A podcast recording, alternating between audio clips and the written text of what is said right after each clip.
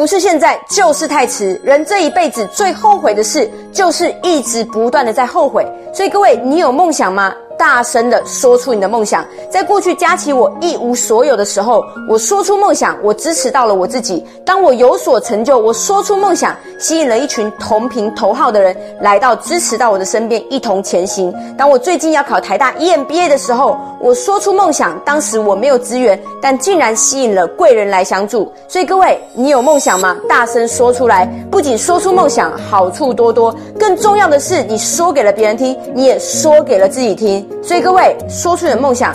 如果你被嘲笑的话，那又怎样？因为过去的我也是这样。只要是你的梦想，都值得被尊敬。关注佳琪，每天一分钟，让你世界大不同。